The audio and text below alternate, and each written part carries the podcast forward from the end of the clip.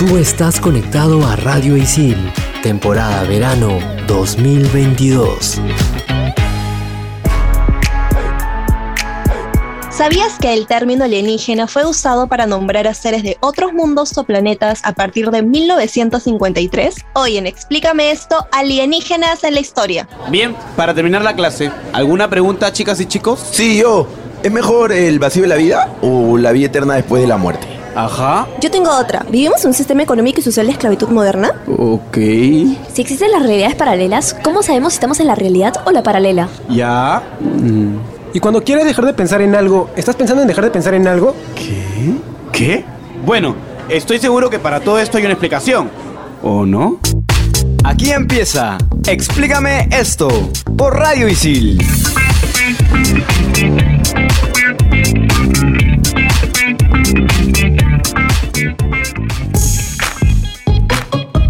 Hola, gente, ¿qué tal? Sean bienvenidos a una nueva edición de Explícame esto, temporada de verano 2022. Les habla Renzo Rostein y me encuentro en compañía de Andrea. ¿Qué tal Andrea? ¿Cómo estás? Hola, ¿qué tal chicos? ¿Cómo están? Y también nos acompaña Claudia Caliciani. ¿Qué tal Clau? Hello, ¿cómo están chicos? Bien, bien, un, un poco con el tímpano aturdido por lo agudo de tu voz, pero de resto estamos bien de salud. El día de hoy vamos a hablar de un tema que trae mucho misterio, porque hay gente que dice que esto es mentira, otros dicen hay fundamentos para creer que estos seres en verdad existen. Hoy vamos a hablar de los alienígenas y sobre todo a lo largo de la historia, las referencias, cuándo aparecieron, qué tipo de, de alienígenas hay, extraterrestre, y fue real, fue verdadero. Bueno, eso lo vamos a ver el día de hoy. Bueno, en la cultura popular se denomina alienígena o extraterrestre a todo ser vivo originario de cualquier sitio que no sea la Tierra. La mayor parte de las personas solo tienen en cuenta esta definición, obviamente al referirse a seres, entidades vivas que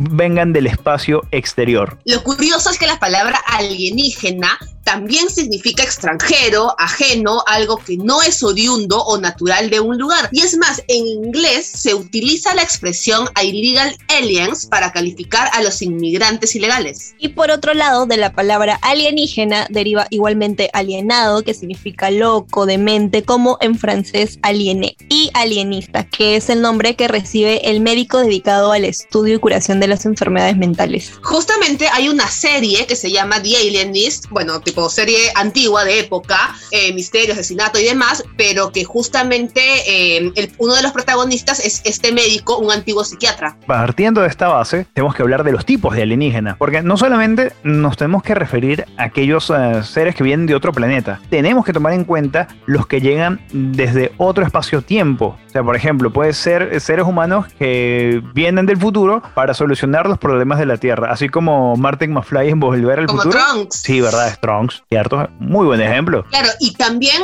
eh, si bien es cierto, siempre mencionamos extraterrestres, obviamente fuera de la Tierra, también hay un término que es intraterrestres, que serían civilizaciones que habitan el interior de la Tierra. Para algunos autores, para algunos conspiranoicos, para algunas personas, investigadores, etcétera, estas civilizaciones están muy avanzadas, mientras que para otras personas dicen que son civilizaciones diversas y que tienen un grado evolutivo que varía según el grupo, según la civilización. Se dice que estas civilizaciones habitan diversas cuevas, túneles y pasajes subterráneos que incluso son sus hogares y que hasta han llegado a adaptar su cuerpo para poder vivir en estas condiciones. Por otro lado, obviamente tenemos que mencionar a los alienígenas más populares. En primer lugar, creo que es una de las más conocidas para mí, los reptilianos o reptiloides, que son una raza proveniente de los draconianos, unos humanoides que miden entre 1,80 y 2,5 metros y se parecen a los reptiles, obviamente. Hay un montón Obviamente. de teorías sobre ellos y su origen aparentemente es que evolucionaron de una raza inteligente en la Tierra en forma paralela a los seres humanos. Además, se dice que controlan la Tierra desde las sombras disfrazándose de seres humanos entre la élite gobernante. Un ejemplo clarísimo es que todo el mundo siempre dice que la reina Isabel es un reptiloide o reptiliano. Bueno, suena mejor.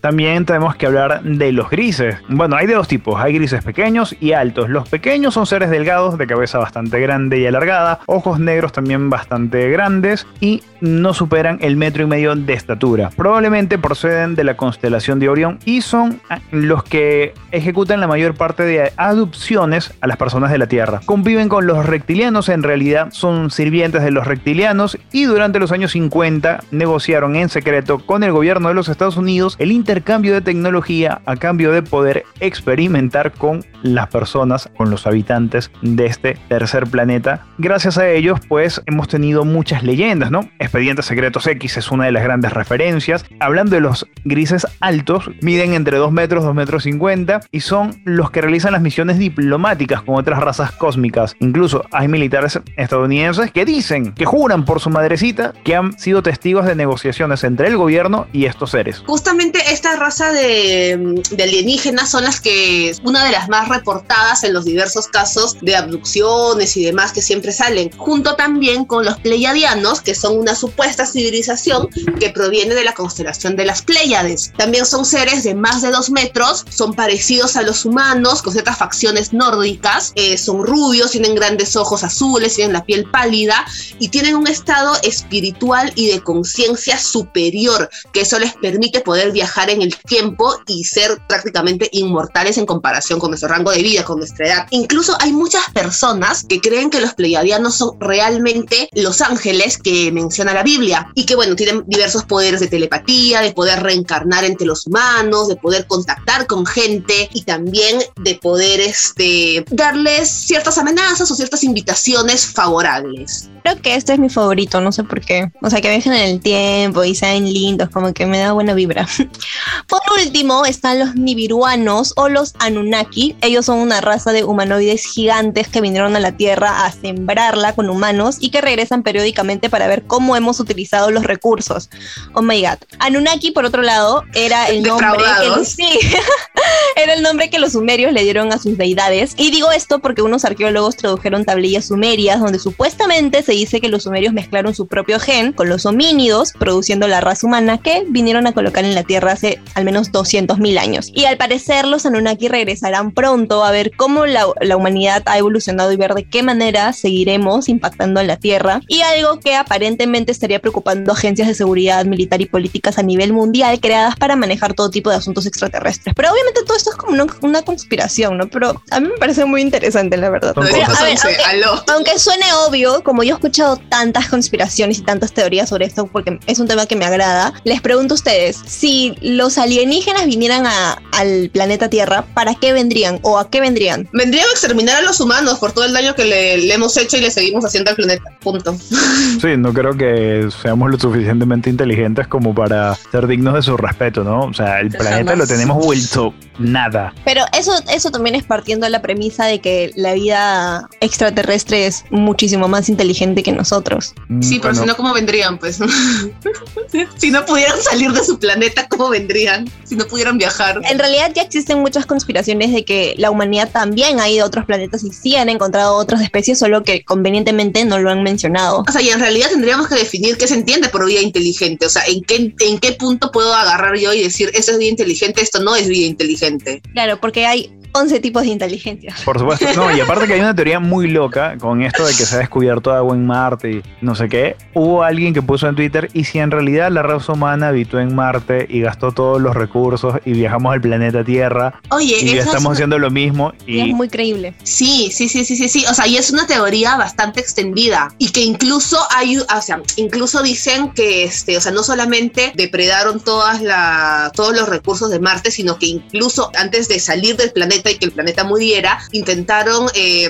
terraformar, o sea, terraformar vendría a ser el verbo aplicable a la Tierra, no sé cómo sería para Marte, pero en este caso el significado del verbo es cambiar a nivel planetario todo el ecosistema para poder adecuarlo Eh, y que bueno, obviamente fallaron y tuvieron que dejar el planeta, tuvieron que escapar. Bueno, antes de que sigamos viendo qué van a hacer los alienígenas con nosotros, creo que tengo que hacer una muy buena referencia. Mafalda, en una de sus tiras cómicas dibujadas por el gran argentino Joaquín Lavado Quino, ponía expresamente, si en realidad existen los extraterrestres, no se acercarían a este planeta. Son lo suficientemente inteligentes para alejarse de aquí. Por ahí iba la, la cuestión. Y yo soy muy partícipe de eso. Quienes fueron realmente inteligentes fueron la compañía teatral Mercury y Orson Welles, que el 30 de octubre de 1938 interpretaron la novela del escritor británico H.G. Wells, La Guerra de los Mundos, a través de la radio. Lo contaron como si fuera un noticiero de última hora y fue tan, pero tan, pero tan perfecto que 12 millones de personas pensaron que en realidad estaban siendo invadidos por los marcianos, marcianos entre comillas, entendiéndose como seres del planeta Marte. Yo ojo que esto ocasionó una serie mm, de desconcierto, hubo gente que subía su auto y, y que procedió evacuar la ciudad. Hablando como que de la ética de las comunicaciones estaría pues como para un buen debate, ¿no? Bastante bueno. A pesar de que esto fue un hito histórico, comprobó el alcance que tenía la radio y estamos hablando de finales de la década de 1930. Claro, y cómo la información de estos medios de comunicación afectan a nuestras vidas de una u otra forma, sea para bien o para mal, en este caso obviamente para mal, ¿no? Por todo lo que ocasionó. Pero bueno, ¿qué les parece si mientras terminamos este mini debate sobre la ética de este suceso histórico, nos vamos a un pequeño descanso y ya regresamos en el siguiente bloque aquí en Explícame temporada verano 2022 por Radio Isil. Explícame esto por Radio Isil.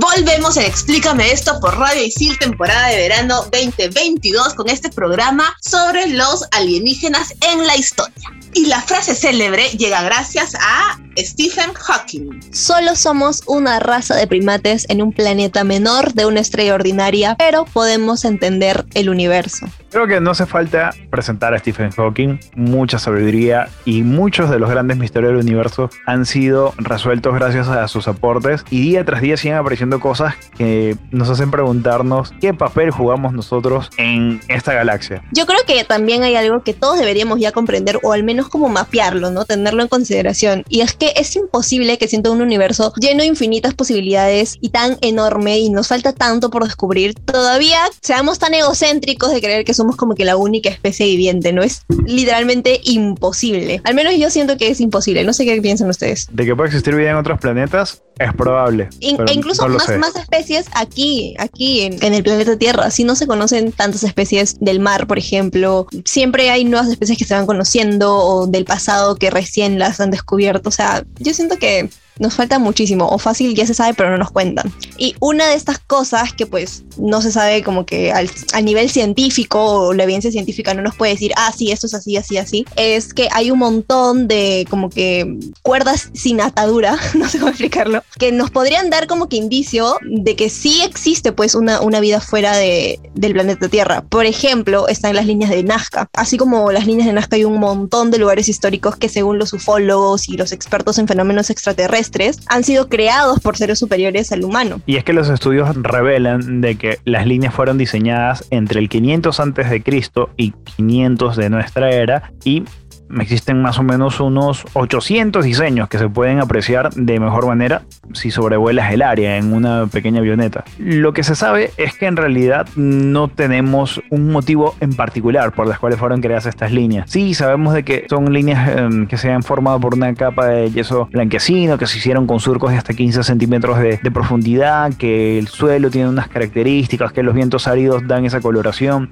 etcétera, etcétera. Pero no sabemos si es por un calendario astrológico. Algunos señalaban de que era mm, una especie de, mm, de aeropuerto o helipuerto, como usted le quiere decir, para estas naves, o simplemente tenían algún algo ceremonial. Obviamente tenemos las figuras más conocidas, que son el colibrí, el cóndor, la araña, el denominado astronauta, que es una figura antropomorfa que en realidad parece que representa más un pescador que un ser de otro planeta. Y curiosamente, esta no es la única figura de astronauta que se ha encontrado en, representada en el arte de diversas civilizaciones antiguas. En México, eh, no sé si ustedes han escuchado acerca del astronauta de Palenque, lo que se encontró aproximadamente eh, por ahí, por 1950, 1949 exactamente, un arqueólogo encuentra una escalera que le lleva a, la tumba de un rey antiguo, el rey Pacal, que se le conoce, eh, pero lo curioso era que este rey estaba dentro de un sarcófago. En primer lugar, tenía una máscara que parecía un casco, y en segundo lugar, el sarcófago tenía una, eh, un un grabado, el sarcófago era de piedra y tenía un grabado en la cual se le mostraba a él con un casco que parecía un casco de astronauta y sentado en algo que parecía ser una nave espacial. Entonces se dio mucho de qué hablar, surgieron un montón de, de teorías conspirativas también que decían que este rey Pacal en realidad era un astronauta que había llegado a la Tierra en una nave espacial y que había muerto acá porque luego no había podido salir y regresar a su, a su planeta de origen. O podría ser un viajero en el tiempo. No lo sabemos. No se sabe. Bueno, regresando a las líneas de Nazca, uno de los temas que son como más llamativos para los investigadores y los antropólogos ha sido el proceso de conservación. Este proceso de conservación ha mantenido intactas a las líneas hasta el día de hoy, como bien sabemos. Y esto en parte se debe al gran trabajo que llevó a cabo la arqueóloga María Reiche, que como parte de su investigación se dedicó a limpiar y a cuidar la zona voluntariamente. Eh, por otro lado, otro aspecto es la conformación del terreno, que permite la entrada de vientos que evitan la acumulación de arena u otros elementos en las superficies planas. Asimismo, la ausencia casi total de lluvias permite también esta conservación. O sea, fueron inteligentemente eh, ubicadas estas líneas, ¿no? Eso también es algo muy interesante. Toda esta como casi perfección hace que las personas pues digan, pucha, puede que haya sido realizado por algo superior, ¿no? Y en realidad por eso también es que hay tantas teorías y tantas conspiraciones. Y yo creo que podría ser real, aunque, aunque también me da un poco de miedo, tengo que admitirlo. Algo que tenemos que destacar es que si bien la arqueóloga alemana María Reiche fue la primera en investigar las líneas, Paul Kosok fue quien las descubrió en 1927 y sostuvo la hipótesis de que estas figuras representaban un gran calendario astronómico. Lo curioso es que justamente no hay un consenso sobre qué representaban estas líneas. Por ejemplo, Julio Cetello consideraba que eran simplemente carreteras o caminos. Otros historiadores estadounidenses, como por ejemplo John Rowe, decía que eran centros de adoración. Otro investigador, Alberto Russell, afirmaba que representaban coreografías de danzas de carácter sagrado. Y yo no sé si ustedes han escuchado acerca de Eric von Daniken, es un escritor pseudocientífico ruso, eh, perdón, suizo, que está muy metido en todo este tema de los alienígenas eh, ancestrales, justamente, y ha escrito un montón de libros al respecto.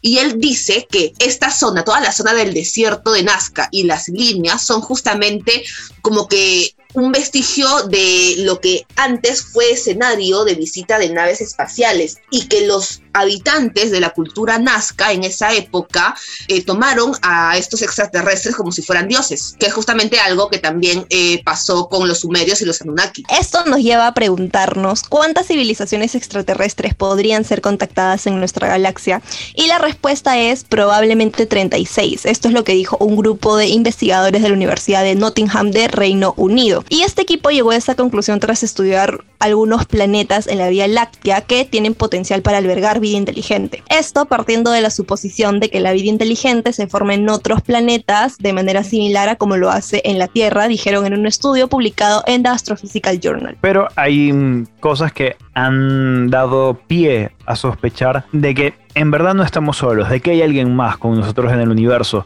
Y todo empezó con el caso Roswell o incidente de Roswell en los Estados Unidos. Específicamente el 2 de julio de 1947, en Roswell, Nuevo México, un granjero detectó que había unos desechos parecidos a un accidente aéreo y lo reportó con las autoridades locales. Resulta que un oficial del ejército estadounidense fue a supervisar el área, a ver qué es lo que pasaba, y se emitió un comunicado indicando que, según lo que parecía el accidente, se eh, había caído un artefacto volador o un disco volador. A partir de ese momento, los medios de prensa empezaron a colocar que había un ovni, un objeto volador no identificado que había descendido en este lugar, en Roswell. Al día siguiente el gobierno rectificó, en realidad dijo que no era un disco volador, sino que se trataba de un globo sonda que eh, estaban utilizando para detectar material radioactivo de alguna prueba nuclear soviética. ¿Le creemos a esa aclaración del gobierno?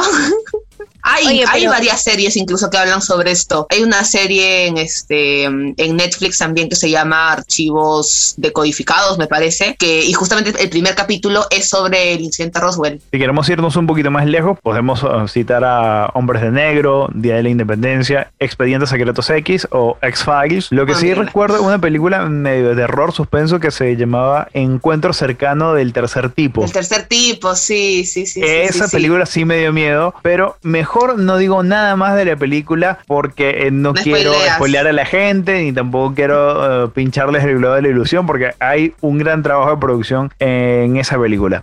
Bueno, mientras nosotros seguimos viendo qué otras películas podemos recomendarles y también otras series hay sobre extraterrestres, vamos a una pausa y regresamos con el top 5 acá en Explícame esto, temporada de verano 2022. Explícame esto por Radio Isil.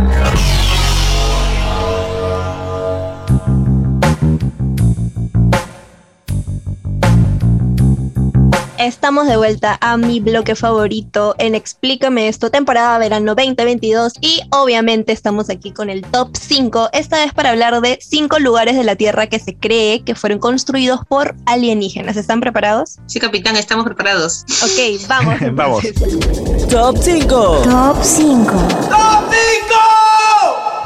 Top 5, pirámides egipcias. Se ubican en las afueras del Cairo y se construyeron hace más de 4.500 años, con una precisión increíble para la época. Usaron piedras que pesaban toneladas y fueron trasladadas desde territorios lejanos, y además están alineadas con las estrellas del cinturón de Orión. Los científicos aún no están muy seguros de cómo los egipcios construyeron estas pirámides, y en especial cómo las hicieron en tan poco tiempo. Sin embargo, hay numerosas pruebas de que estas tumbas son el trabajo de, obviamente, miles de manos humanas. Top 4, Stonehenge. Se encuentran en las afueras de Salisbury, en la campiña inglesa, y son básicamente un círculo de piedras de hasta 50 toneladas que algunos creen que es una zona o fue una zona de aterrizaje para ovnis. El lugar fue construido alrededor de los años 3000 y 2000 a.C. con una tecnología que intriga a los científicos por lo sofisticada para la época. Y aunque no se sabe aún a ciencia cierta la finalidad del complejo, se cree que se utilizaba como un observatorio astronómico que servía para predecir las estaciones. ¿Por qué? Porque parece que estas piedras están alineadas con los solsticios y los eclipses. Obviamente que el saber primitivo era mm, muy limitado en aquellas primeras épocas de los homínidos y dependimos mucho de la naturaleza. A lo mejor hubo un saber ancest- ancestral del cual nos perdimos bastante. Ahí yo diría ah, redefinamos primitivo, ¿ah? Eso sí, muy cierto. Top 3, Teotihuacán. Teotihuacán significa ciudad de los dioses y es una antigua e inmensa ciudad en México muy conocida por sus templos con forma piramidal y alineaciones astronómicas. Fue construida hace más de 2000 años y su complejidad, el tamaño y la antigüedad de la ciudadela hacen que parezca algo sobrenatural, pero definitivamente es un trabajo hecho por humanos. La construcción más conocida de Teotihuacán es la descomunal pirámide del Sol, que tiene una alineación muy peculiar con las estrellas y sugiere que esta se construyó basada en las ruedas calendáricas mayas. Las sociedades